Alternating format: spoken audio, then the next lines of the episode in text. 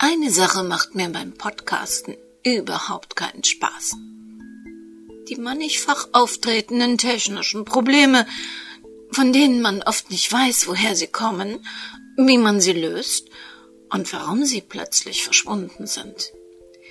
Wenn Sie also in der letzten Woche Probleme hatten, die Episode Nummer 12 herunterzuladen, ich kann Ihnen leider nicht sagen, warum.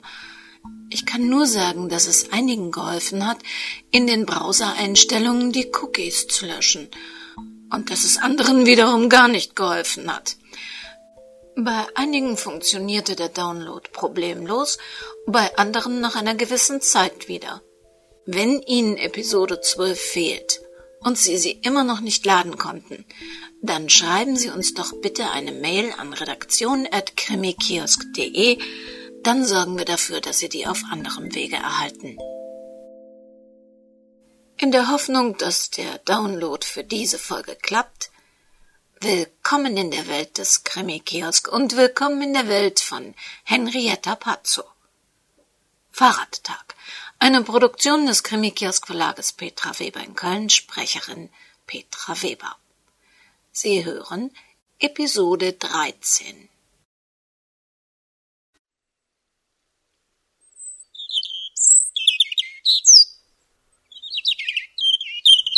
Okay, so, ich hoffe, es ist in Ordnung, wenn ich das Gespräch aufnehme. Und wenn ich jetzt Nein sage?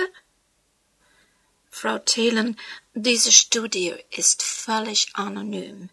Sie müssen keine Angst haben, dass Ihr Name darin vorkommt.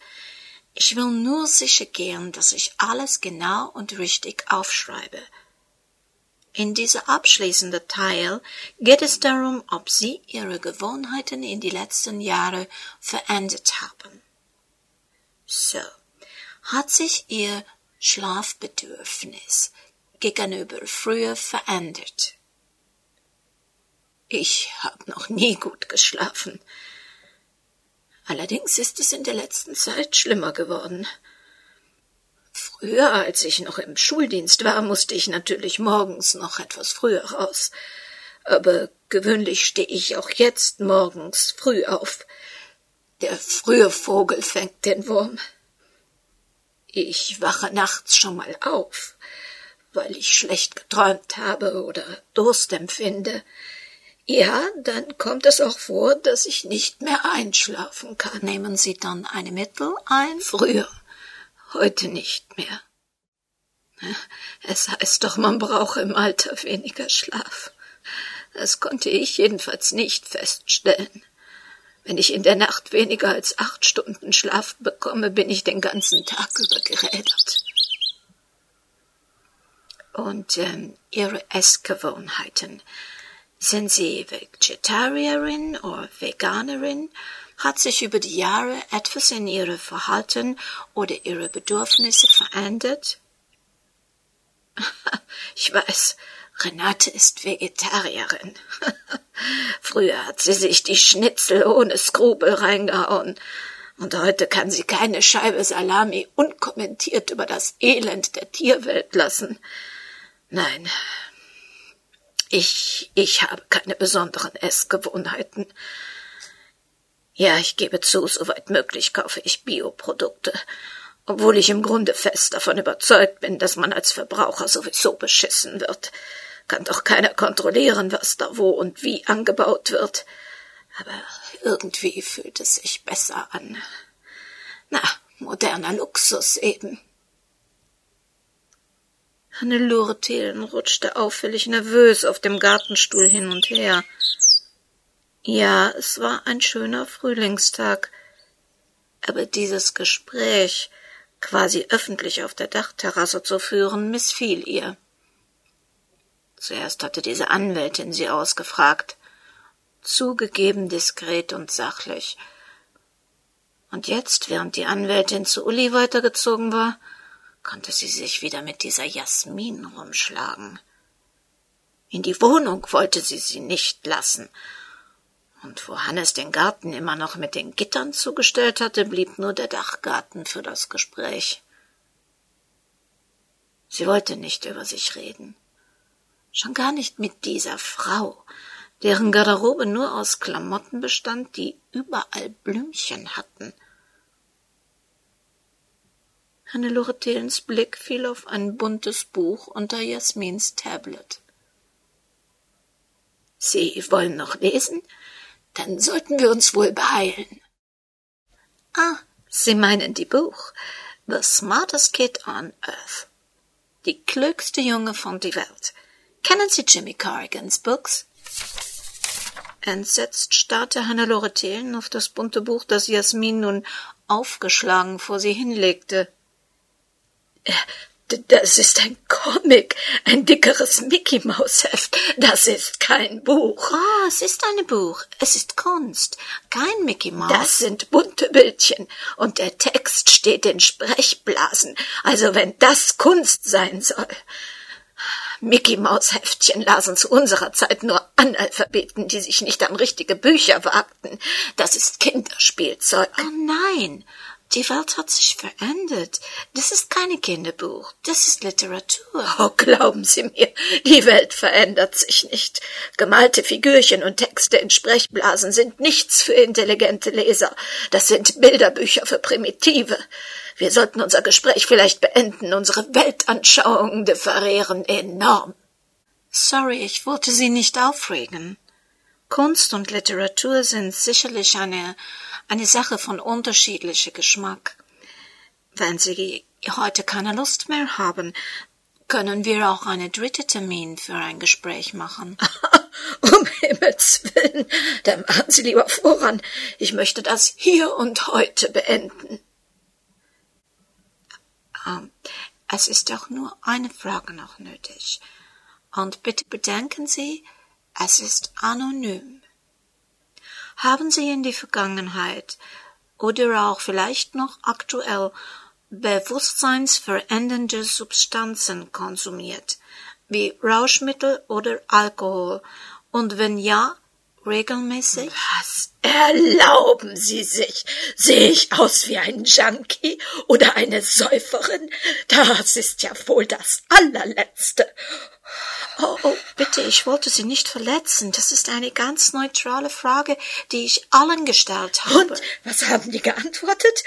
Renate malt ihre besten Bilder, wenn sie bekifft ist. Uli schleppt unter Shampoos am erfolgreichsten ab und Karin bastelt sich ihre Designerdrogen gar selbst. Nicht mit mir. So etwas können Sie Ihre bildchenguckenden Heftchenleser fragen. Nicht mit mir. Oh, das wollte ich nicht. Darf ich Ihnen eine von meinen selbstgebackenen Kekse, Cookies als Versöhnung anbieten? Hannelore Thelen verließ völlig aufgelöst die Dachterrasse und ließ eine sprachlose Jasmin verdutzt zurück. Interessant. Nach Todesanzeigen und Horoskopen waren die Wirtschaftsseiten für Sylvia Klammer der spannendste Teil der Tageszeitung. Insolvenzen, Fusionen, Kurzarbeit. Das alles lieferte wichtige Hintergrundinformationen, die der Kanzlei schon oft im Umgang mit Mandanten geholfen hatten. Und was las sie da? Organic Food unter neuer Leitung. Mit Wirkung zum 1. Juli wird die Tochter des Firmengründers Dr. Violet Joyner Johnson die Firmengruppe Organic Food leiten. Wie sie jetzt in einem Interview mit BBC bestätigte, wird ihr Vater sich aus Altersgründen in den Ruhestand verabschieden. Die promovierte Ökonomin, die bereits seit zehn Jahren in der Führungsetage des Konzerns verschiedene Funktionen übernommen hatte, bestätigte, dass der Firmensitz weiterhin Jersey bleiben werde. Anderen andere Gerüchte, wonach die Firma neue Betätigungsfelder anvisiere, ließ sie unkommentiert. Na, das passte ja.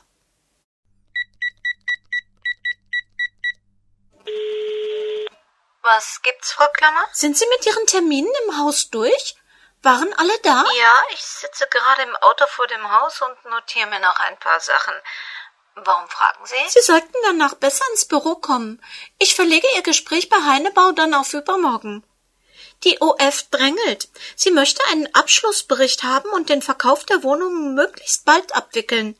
Wäre gut, wenn wir bis morgen alles schriftlich dokumentiert und von den Mietern unterzeichnet hätten. Sie sollten dann das verschlossene Kuvert dieser Jasmin übergeben, die es dem hiesigen Notar der Firma überbringen wird. Komisch. Wieso eilt denn das so plötzlich? Diese Studie ist doch auch noch gar nicht beendet. Ich erkläre mir das so, dass die neue Unternehmensführung, deren Sekretärin heute Morgen hier schon anrief, die Sache nicht weiter verfolgen möchte. Dazu passt auch, dass diese Mitarbeiterin vor Ort in einem Vorbericht wohl von Seniorenwohnhäusern dieser Art abgeraten hat. Sie sieht, Moment, ich hab's mir aufgeschrieben, irgendwelche Gefahren von erhöhter Depressionsneigung durch den konstanten Umgang mit Gleichaltrigen und dem damit verbundenen Verhaftetsein in der Vergangenheit. Sie empfiehlt eine Mehrgenerationen-Variante, bei der die Bewohner unterschiedlicher Generationen gemischt wären und sich so gegenseitig bereichern könnten. Ja, das klingt plausibel. Moment. Was heißt neue Unternehmensführung? Na, Generationenwechsel. Die Tochter löst den Vater ab, der aus dem Unternehmen scheidet und jetzt nur noch seinen Lebensabend in Zukunft genießen will. Ich verstehe sowieso nicht, warum solche Leute ihr Geld nicht früher genießen. Ich habe Ihnen den Artikel ausgeschnitten und zur Akte gelegt. Ich schätze, diese modernen Altenwohnheime mit viel Komfort und Luxus, das war so eine Idee vom Senior, die jetzt ganz schnell in der Versenkung verschwinden soll, damit sie den neuen Besen gut schwingen kann. Dann sollten wir das wohl auch zügig erledigen. Ich komme gleich rein. Ähm, sie verlegen bitte das Gespräch Heinebau und dann machen wir die Berichte für morgen unterschriftsfertig. Ich bringe sie dann hierher und lasse sie abzeichnen. Dieser Notar scheint auch schon die Kaufpreise vorliegen zu haben. Mir schien, dass das Finanzielle hier schon intern im Hintergrund geregelt worden war. Die paar Veränderungen, die gewünscht werden, kann er problemlos in die Kaufverträge übernehmen. Also bis gleich, Frau Klammer. Silvia Klammers Blick fiel wieder auf den Zeitungsausschnitt.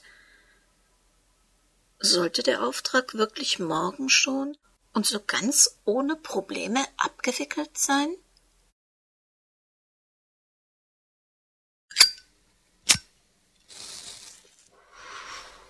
Scheiße.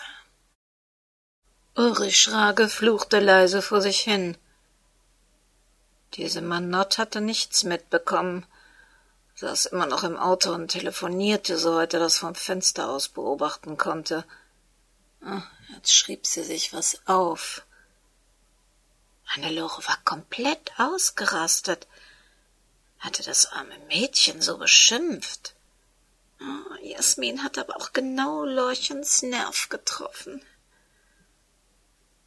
Diese kleinen Streublumenstoffe, das Comicbuch, ihre Fragen und dann die runden, selbstgebackenen Kekse. Verflucht, die sahen wirklich so aus wie die damals. Das war natürlich alles Zufall Logisch, keine besonderen Zufälle, aber in Hannelores Verfassung hatten sie das fast zum Überlaufen gebracht. Die Kleine hatte ja nicht die geringste Ahnung, was sie da heraufbeschworen hatte. Ulrich Schrage setzte sich wieder an sein Manuskript. Der Abgabetermin war nächste Woche. Zu seiner eigenen Überraschung war er aber bereits seit zwei Tagen damit fertig. Verrückt. Irgendwie ging es auch dort um Zufälle. Zufälle, die die Politik bestimmt hatten in den letzten einhundert Jahren. Und die Frage, ob es wirklich Zufälle oder Manipulationen waren. Bei aller Liebe zu Verschwörungstheorien. Das Leben bestand nun mal zu einem großen Teil eben auch aus solchen Begebenheiten, die von scheinbar belangloser Natur plötzlich durch andere Umstände an Bedeutung gewannen. Ah, verflucht. Sollte sie alle diese verdammte Geschichte wieder einholen? Nur weil so ein Mädchen die Geister der Vergangenheit heraufbeschwor? War doch ganz gemütlich hier. Hannes machte den Hausmeister und kümmerte sich um den internen Krempel. Und die Frauen sorgten für den femininen Touch. Karin begleitete ihn zu Lesungen Lorchen kochte und zauberte Kuchen, und Renate kam nachts ab und an vorbei. Irgendwie wie früher. nur viel entspannter, so relaxed. Wären da nicht Hannelores Nerven. Und die waren inzwischen zum Zerreißen angespannt. Da fehlte nicht viel und äh, ein denkbar ungünstiger Moment, wenn diese Geschichte jetzt publik würde. Eigentlich hat er sich mit dem Laptop auf die Dachterrasse setzen wollen, dann hatte er die beiden schon im Treppenhaus hören können. Bis hin zu Hannelores Ausflippen, das man wahrscheinlich bis auf die Straße hatte hören können. So, und jetzt noch die Widmung. Für Iris, meine Tochter, die mir tragisch genommen wurde, bevor ich sie kennenlernen durfte. Nein, das durfte er nicht riskieren. Wenn Hannelore das mitbekam, würde sie völlig durchdrehen. Ah, zu schade. Derart mysteriöse, traurige Botschaften kamen bei Lesern so gut an. Doch Lorchen war ein Risiko, wenn sie komplett abdrehte. Andererseits, wenn er es richtig bedachte, wäre das vielleicht genau die Lösung für ihr Problem. Warum sollte er darauf verzichten? Immerhin war er ihres Vater und Hannelore nicht mal ihre Mutter.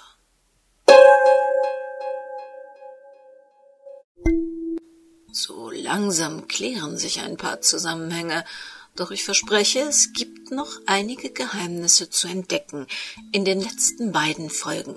Wir hören uns nämlich in der nächsten Woche schon zur vorletzten Episode, wobei die allerletzte Episode ein wenig länger wird, um allen Geheimnissen auf die Spur zu kommen.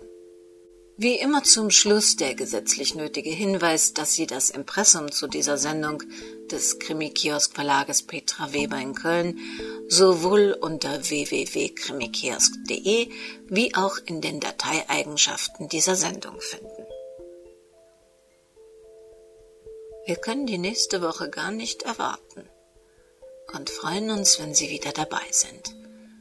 Doch bis dahin ist es unbedingt nötig, Sie gut auf sich aufpassen.